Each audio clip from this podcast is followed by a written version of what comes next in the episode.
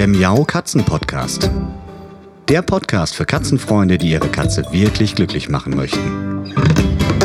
Erfahre, wie du das Lebensumfeld deiner Katze verbessern und damit auch Probleme vermeiden kannst.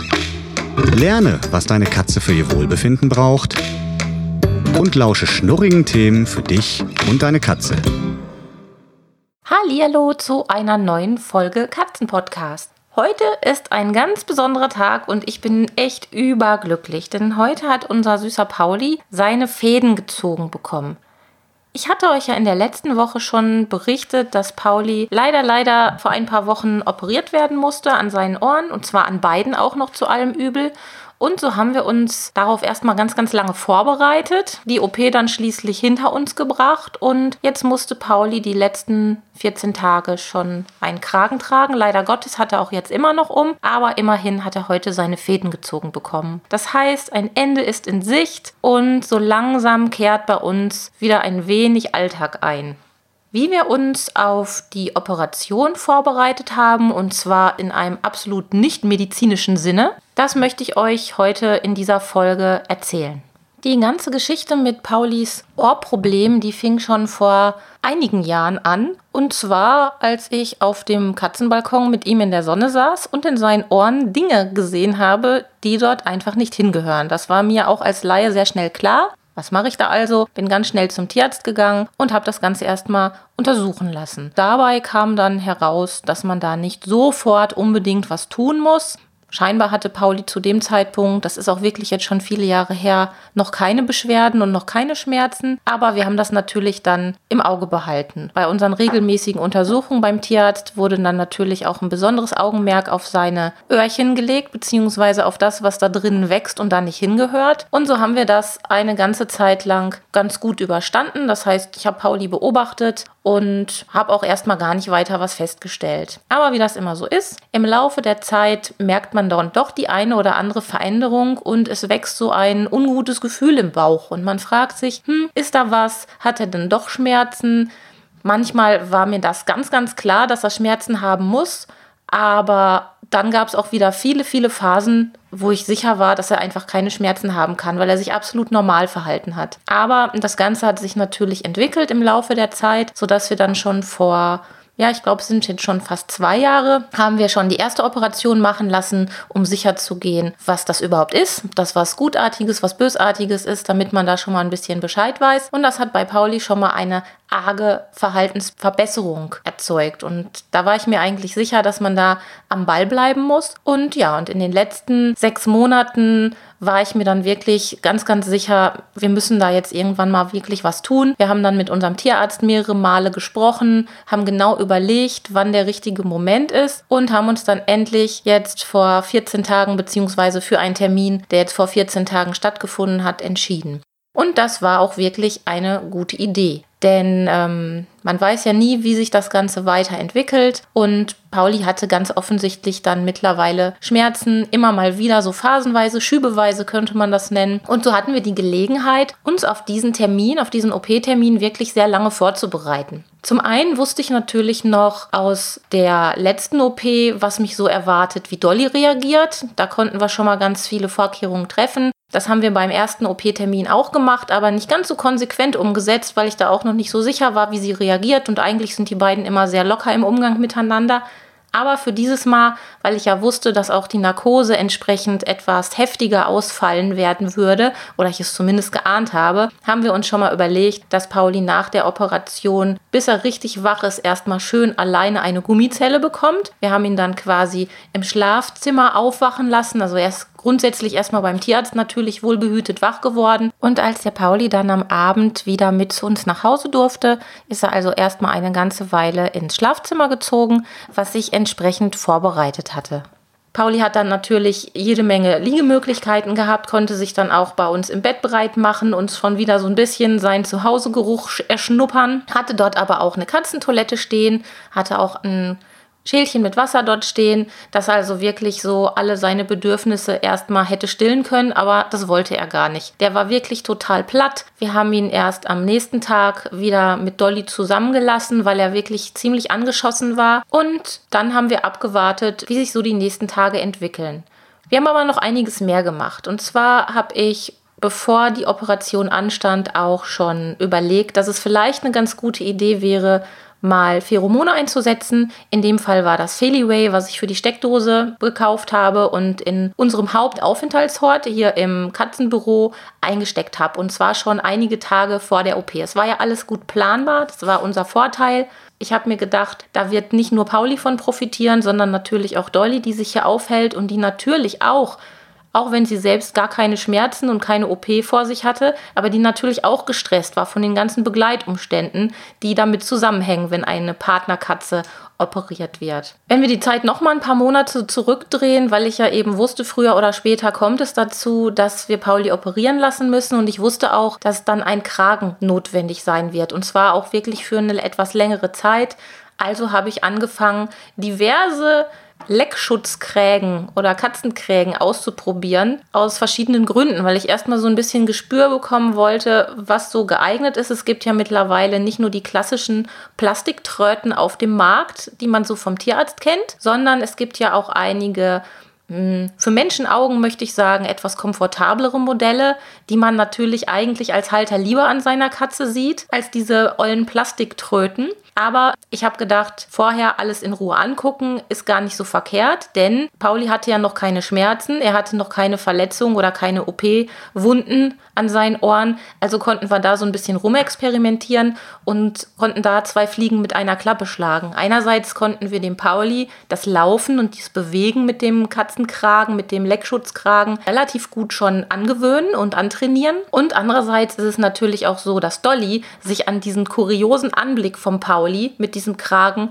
ein bisschen gewöhnen konnte. Das hat nicht tausendprozentige Auswirkungen gehabt, dass man sagen kann, okay, Dolly fand den Pauli jetzt so wie immer. Natürlich hat sie ihn nach der OP immer noch seltsam angeguckt, aber im Vergleich zum letzten Mal, wo ich das nicht so intensiv trainiert hatte, war das schon deutlich besser und die Eingewöhnung oder das Aneinandergewöhnen nach der OP ging dadurch deutlich schneller. Außerdem hatte Pauli auch so die Gelegenheit, schon mal ein bisschen zu gucken, wo ecke ich mit dem Kragen an und das waren Wochen, die für mich nicht ganz so lustig waren, also für mich als Halter, weil man dann schon sehr mitleidet. Man sieht die Katze, wie sie ja eigentlich nicht mehr richtig laufen kann, wie sie an jeder Ecke irgendwie hängen zu bleiben scheint, weil sie nicht verstehen kann, dass ihr Kopf da mit dem Kragen jetzt einfach breiter ist als zuvor und sie dann nicht durchpasst. Wir haben immer so Etappen gemacht, regelmäßig, haben den Kragen für eine ganze Weile aufgelassen, haben dann auch schöne Sachen versucht zu machen, ein bisschen mit ihm gespielt, ein bisschen Leckerchen gegeben, mit Dolly versucht zu interagieren, so gut das möglich war, um da so eine gewisse Ruhe reinzubringen. Und was ich dabei beobachtet habe mit den ganzen Kragen, die es so gibt, war folgendes. Logischerweise, eigentlich liegt das auf der Hand, wenn man mal näher drüber nachdenkt, ist es wirklich logisch, sind einige Krägen für bestimmte Regionen super geeignet, um die zu schützen, andere aber eben nicht. Und auch die Art und Weise, wie man so einen Katzenkragen aufsetzt oder umlegt, ist natürlich je nachdem, wo die Katze gerade operiert wurde, hm, manchmal besser oder schlechter geeignet. Mal ein kleines Beispiel, es gibt diese Schaumstoffkrägen, die an sich als komfortabler gelten. Grundsätzlich ja, aber in dem Moment, wo man an den Ohren eine Verletzung hat oder eine Operation hat, so wie Pauli, ist es natürlich eher nachteilig, wenn man diese Krägen nicht ganz öffnen kann und über den Kopf ziehen muss wie so ein Pulli. Das war schon mal ein erster Knackpunkt. Dann der nächste Punkt war natürlich auch zu gucken, kommt Pauli mit seinen Fötchen bei bestimmten Krägen trotzdem noch an seine Ohren ran. Und tatsächlich war das so. Einige Kragen hat er erstmal sehr schnell von alleine wieder abgekriegt. Die konnte man auch nicht durch ein Halsband oder durch eine Mullbinde oder ähnliches fester machen, sondern die hat er sich wirklich sofort wieder vom Kopf abgezogen. Und manche Kragen hatten einfach so eine Form, dass er mit den Fötchen dann doch da dran gekommen ist an seine Ohren und sich kratzen konnte, was er ja vor der OP bereits schon sehr häufig getan hat. Daran konnte ich auch sehen, dass da an den Ohren irgendwas nicht in Ordnung sein kann. Ja, und dementsprechend ging die Suche nach einem geeigneten Kragen weiter und zum Schluss haben wir uns wirklich ganz schlicht und ergreifend auf den Kragen vom Tierarzt verlassen, weil dieser einfach von der Form und von der Größe am geeignetsten war. Wenn man eine Katze auf das Tragen von einem Katzenkragen vorbereitet, dann wird einem erstmal bewusst, in welchen Bereichen es für die Katze besonders oder anders wird. Erstmal wird es einfach Wege geben, die sie normalerweise ohne Probleme gehen kann, mit Kragen aber nicht. Und das können auch zum Teil mal Wege zur Katzentoilette sein.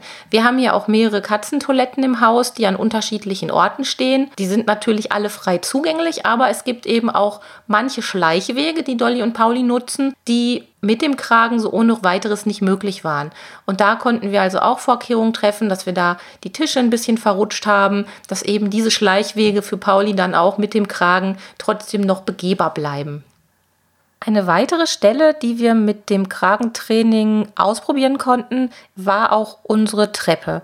Wir wohnen nämlich über mehrere Etagen und eine Treppe davon, die ist auch etwas steiler und etwas länger. Normalerweise stellt die natürlich gar kein Problem für Dolly und Pauli dar. Im Gegenteil, die flitzen mit Vorliebe rauf und runter. Aber mit einem Kragen auf sieht das Ganze natürlich schon wieder etwas anders aus. Und da habe ich mir auch so meine Gedanken gemacht, denn nicht alle Leckschutzkragen sind durchsichtig. Gerade die aus Schaumstoff natürlich nicht. Die sind meist mit Textil bezogen und geben somit gar keine Möglichkeit für die Katze da irgendwie durchzugucken. Also auch nicht irgendwie hell-dunkel zu erkennen oder irgendwas in der Art. Und da habe ich mir überlegt, dass das vielleicht auch von Nachteil sein könnte. Wir haben das ein bisschen ausprobiert. Auch auch da gab es wirklich wieder Modelle, wo es auf der Treppe problematischer wurde, weil Pauli einfach mit dem Kragen an jeder Stufe hängen geblieben ist. Ein bisschen war das sicherlich bei allen der Fall, aber bei einigen Modellen war es so extrem, dass ich mir schon gedacht habe, dass es keine gute Idee ist, diesen Kragen auszuwählen, weil ich Sorge hatte, dass er sich dann vielleicht verletzen würde, wenn er die Treppe alleine gehen würde. Also auch hier wieder so eine kleine individuelle Geschichte. Eine Treppe hat sicherlich nicht jeder bei sich zu Hause, aber wenn man eine hat, dann ist es eigentlich ganz gut zu überlegen, ob das mit dem Kragen auch klappt. Nochmal rückwirkend betrachtet, wenn ich daran denke, wie der Pauli von seiner ersten OP zurückgekehrt ist vor zwei Jahren und zum ersten Mal einen Kragen um hatte, das war schon echt ein Bild des Jammers. Natürlich war er eh noch ein bisschen torkelig auf den Beinen, aber der machte gar keine Anstalten, richtig mit dem Kragen zu laufen. Der hat sich am liebsten an jeder Ecke direkt abgelegt und fand das einfach nur ganz, ganz furchtbar. Und das war auch so, als wir mit dem Kragentraining angefangen haben, aber natürlich noch mit einer ganz anderen positiveren Ausgangssituation. Dass Pauli natürlich noch nicht OP angeschlagen war und noch keine Narkose in sich hatte.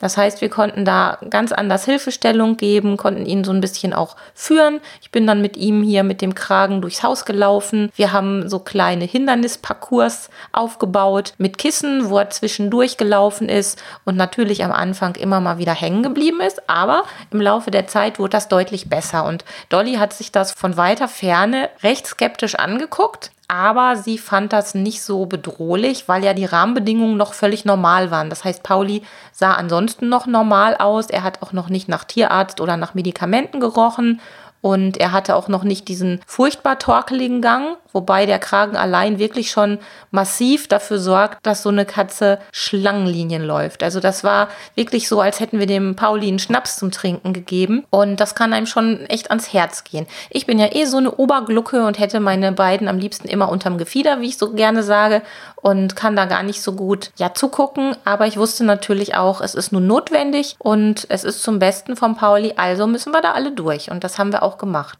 Ja, dann gibt es noch eine ganz interessante Anekdote zu dem Kragen, den ich schlussendlich vom Tierarzt hatte. Denn dieser auf den ersten Blick recht unscheinbare Kunststoffkragen, so hellweiß durchsichtig, der hat zwei Seiten. Klar, fast alles hat zwei Seiten irgendwie. Aber es ist so, dass die eine Seite des Kragens eine geriffelte Oberfläche hat und die andere Seite ganz, ganz glatt ist. Zufälligerweise, muss ich wirklich so sagen, ich gehe da mal von aus, dass es wirklich Zufall war, war die geriffelte Seite außen. Und das hat dafür gesorgt, dass sobald der Pauli versucht hat, sich zu kratzen, was er natürlich mit zunehmender Heilung seiner OP-Wunden immer häufiger getan hat, dass das unglaublich laut war. Also man muss sich das vorstellen, es gibt doch diese Waschbretter aus alten Zeiten, die man manchmal auch für die Musik nimmt oder für manche, äh, manche Bands nutzen das und schrappen da drauf rum. Und genau so war das.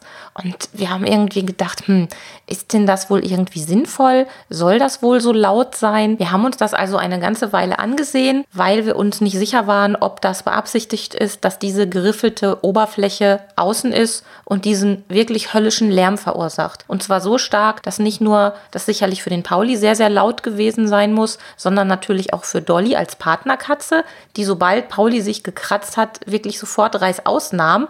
Die hatte sich sonst super daran gewöhnt, dass Pauli diesen Kragen auf hatte, aber dieses Kratzgeräusch, das war für sie der totale Horror. Und ich kann es echt verstehen, weil auch ich habe mich einige Male fürchterlich erschreckt und bin auch nachts fast jede Nacht wach geworden, sobald Pauli angefangen hat, an seinem Kragen zu schuppern. Ganz egal, wo der hier im Haus war. Mittlerweile haben wir den Kragen umgedreht. Das heißt, wir haben jetzt die glatte Seite nach außen gedreht, sodass das Ganze natürlich extrem viel leiser vonstatten geht, wenn Pauli sich kratzt. Kann man sich also mal überlegen, möchte man, dass es so laut ist, weil man vielleicht mitbekommen möchte, dass die Katze gerade versucht, sich zu kratzen, um sie damit besser im Auge zu haben, oder weil man hofft, dass sie durch das laute Geräusch davon ablässt. Das halte ich für eher unwahrscheinlich, wenn der Juckreiz so groß ist. Ja, oder dreht man den Kragen, wenn er falsch rum drauf ist oder in der Form drauf ist, einfach lieber um und nimmt die glatte Seite nach außen, weil vom Bastelbogen, wie so ein Kragen aussieht, habe ich mir heute nochmal alles ganz genau angeguckt, kann man den so rum und so rum zusammenbauen, ohne dass da irgendwelche Nachteile zu sehen sind. Also haben wir jetzt einen deutlich leiseren Kragen und da bin ich echt dankbar, weil der Pauli muss den Kragen jetzt noch bis Freitag tragen. Das sind ja immerhin mit heute noch vier Tage. Und ja, diese Zeit möchte ich dann doch ein bisschen schlafen nachts das wäre echt schön mal so nach 14 Tagen, wo ich also dauernd wach geworden bin, weil ich mir natürlich auch Sorgen gemacht habe und weil ich immer mal nach dem Rechten geguckt habe beim Pauli und natürlich auch, weil ich möchte, dass Dolly und Pauli auch eine etwas entspanntere Zeit haben. Nochmal ein kleiner Hüpfer zurück zu den ersten Tagen direkt nach der OP. Pauli war natürlich ziemlich angeschlagen, das hatte ich ja schon gesagt, hat viel, viel geschlafen und war, ja, lag wirklich viel rum aber wir haben versucht, ihm diese Zeit so angenehm wie möglich zu gestalten. Wir hatten das Glück, dass wir in dieser ersten Woche nach der OP wunderschönes Wetter hier in Bochum hatten und dementsprechend war auch der Katzenbalkon geöffnet. Und ich habe dem Pauli dort einen schattigen Liegeplatz zur Verfügung gestellt, beziehungsweise habe ihm den speziell eingerichtet, weil ich natürlich nicht wollte, dass er auf seinem rasierten Köpfchen und da diese ganzen Wunden, dass er da in der prallen Sonne liegt. Und das hat er auch dankbar angenommen. Er hat also viel, viel Zeit auf dem Katzenbalkon verbracht, lag im Schatten, hat gedöst und hat von dort aus Vögelchen beobachten können. Das hat ihm, glaube ich, ganz gut gefallen. Und am Nachmittag war dann so unser Ritual, das haben wir auch jetzt noch beibehalten, dass ich ihn dann ausgiebig bürste und pflege. Und das darf man auf gar keinen Fall vergessen, dass sich eine Katze mit einem Kragen nicht nur nicht lecken und kratzen kann, sondern sie kann sich dann natürlich auch nicht putzen. Und da das absolut zum Komfort- und Wohlfühlverhalten einer Katze dazugehört, haben wir dann als Halter natürlich die Aufgabe, das so gut wie möglich zu erledigen. Das geht natürlich nicht so toll, wie die Katze das bei sich selbst macht, aber es war wirklich so zu sehen, dass Pauli das extrem genossen hat, wenn ich das gemacht habe. Also auch jetzt noch, wenn ich ihn ausgiebig bürste, das mag er eh ganz gerne, aber er war wirklich dankbar und er hat auch dann teilweise sein Köpfchen hingehalten, sodass ich ihn ganz vorsichtig mal unterm Hals ein bisschen krabbeln konnte, da wo einfach keine Wunden sind, wo aber auch aufgrund der Operation ein paar Blutkrüstchen gelandet sind und wo die Haut natürlich auch ein bisschen gereizt war und alles nicht so ganz angenehm war. Und dann habe ich mir den Pauli geschnappt und habe ihn dann ordentlich geschuppert. Und das war wirklich ganz, ganz klasse. Also das sollte man auf jeden Fall dann auch nicht vergessen, wenn man eine Katze zu Hause hat, die einen Kragen trägt. Also neben dem Klöchen, was natürlich auch mit Kragen vernünftig zugänglich sein muss, neben Lieblingsplätzen, wo es natürlich schön wäre, wenn die Katze auch mit Kragen da drauf kann und sich da ein bisschen entspannen kann. Körperpflege gibt es noch einen Bereich, den man sich ein wenig näher anschauen sollte, nämlich den Trink- und Futterplatz. Denn der Kragen behindert natürlich auch das Fressen und das Trinken ganz schön arg. Je nachdem, was man für einen Kragen hat, was für einen Winkel der hat, wie lang der ist, ist das ganz schön problematisch. Hier empfiehlt es sich anzusehen, ob die Katze mit dem Kragen oder trotz des Kragens ähm, noch fressen kann und noch trinken kann. Und das steht und fällt mit dem Kragen selbst, aber eben auch mit der Größe der Gefäße. Wir haben also geguckt, dass wir auf etwas kleinere Futterschalen wechseln, jetzt zur Zeit des Kragentragens, damit Pauli seinen Kopf quasi wie ein Trichter darüber stülpen kann. Und dann funktioniert das eigentlich recht gut, weil dieser Kragen, den wir haben, der ist recht kurz. Sollte der aber etwas länger sein, Da kann man dann den Fressnapf einfach erhöht stellen. Ich habe dazu auch ein paar Fotos gemacht, um das mal zu zeigen, wie das Ganze aussehen kann. Und dann funktioniert das eigentlich recht gut. Kleiner Trick, ich habe ein, ja, so eine klebrige Handymatte. Ich weiß nicht, ob ihr das kennt werde ich euch auch in den Shownotes verlinken. Die kann man super nehmen, um so einen Fressnapf und einen Trinknapf wirklich rutschfest aufzustellen. Es sei denn, man hat einen Teppichfußboden, dann ist das vielleicht nicht ganz so gut. Das habe ich nicht ausprobiert. Also wir haben hier glatte Fußböden, da kann man das quasi draufkleben, kann man auch ganz einfach wieder abmachen. Und das hat den Vorteil, dass beim Fressen, wenn die Katze mit dem Kragen an das Näpfchen stößt, den nicht gleich wegschiebt und quasi mit dem Kragen immer den Fressnapf und den Wassernapf vor sich her schiebt, ohne dann an das Wasser und das Essen dran zu kommen. Das wäre so ein bisschen bisschen wie die Möhre beim Esel, dass die Katze dann so hinter ihren Sachen herrennen muss. Das ist natürlich nicht schön. Und mit diesen Klebepads, die man einfach, wenn sie flusig sind, abwaschen kann und dann sind die wieder so haftbar, kann man wunderbar seine Fressnäpfe stabilisieren und der Katze somit noch ein bisschen Unterstützung geben, damit das nicht so anstrengend ist, mit dem Kragen zu futtern. Zum Thema Futter gibt es natürlich auch noch einen Tipp. Eigentlich hat jeder Katzenhalter für solche Fälle was parat, aber ich möchte es hier trotzdem der Vollständigkeit halber noch noch mit reinnehmen. Es ist natürlich schön, wenn man dann für solche Fälle ein besonderes Lieblingsfutter zu Hause hat, auch wenn es vielleicht nicht das allergesündeste ist. Aber man muss davon ausgehen, wenn dann die Katze irgendwelche Medikamente oder Schmerzmittel bekommen muss, so wie das auch bei uns der Fall war, dann ist es natürlich schön, wenn man eine Futtersorte hat, die wirklich gerne gegessen wird, wo man sicher sein kann, dass man eine kleine Portion mit der Medizin relativ schnell in seine Katze reinbekommt. Ja, und der nächste wichtige Punkt oder der letzte wichtige Punkt, den ich euch in dieser Folge noch ans Herz legen möchte, vergesst natürlich auch die erste Katze oder die andere Katze oder die anderen Katzen und anderen Tiere im Haushalt nicht. Denn für die ist das auch unter Umständen eine richtig, richtig stressige Zeit. Die haben zwar keine Schmerzen, aber die haben mit mehreren Begleitumständen zu kämpfen, die nicht wirklich angenehm sind. Die bekommen Geräusche mit, wie im Fall von unserem Pauli, dieses extrem laute Kratzgeräusch, was total unheimlich ist. Die müssen sich das Tier angucken, das Partnertier, was sie erstmal gar nicht so mehr als Partnertier wahrnehmen können, weil es anders riecht, sich anders bewegt, zum Teil auch nach so einer Operation andere Laute von sich gibt. Manchmal sind die Katzen nach einer Operation auch richtig heiser. Das ist ja bei uns Menschen auch so nach einer OP. Es war beim letzten Mal so, vor zwei Jahren, dass Pauli ein, zwei Tage gebraucht hat, bis die Stimme wieder so war, wie wir sie kannten. Bei diesem Mal war das nicht so, aber das kann eben auch passieren. Und natürlich dreht sich dann erstmal alles um das kranke Tier, weil man sich Sorgen macht, weil es Hilfestellung braucht. Und dann darf man natürlich nicht vergessen, dass es da vielleicht noch andere Tiere im Haushalt gibt.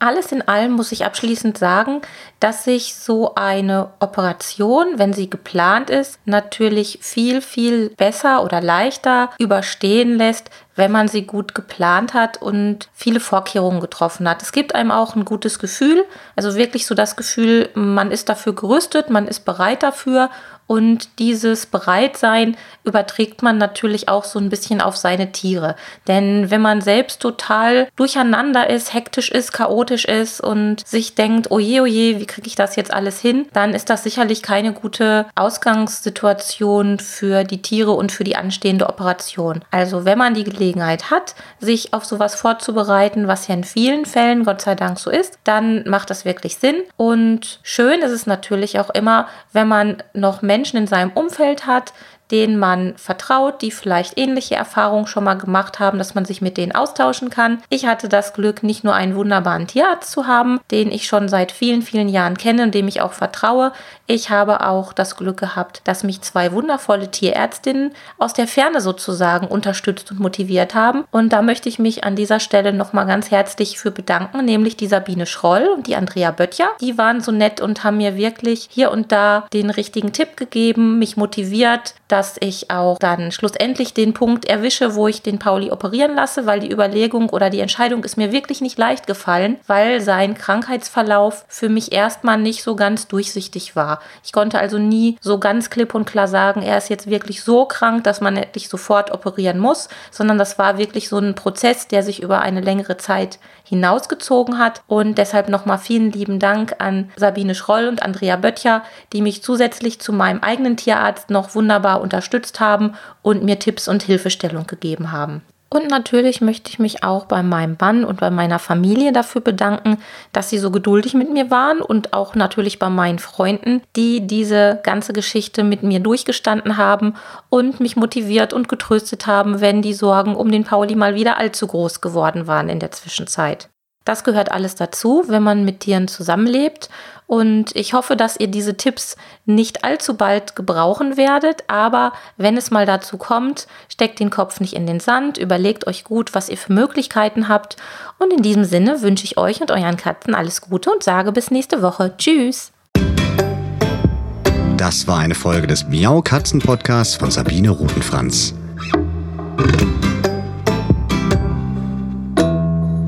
Weiterführende Informationen zur Sendung findest du im Internet auf www.katzen-podcast.de.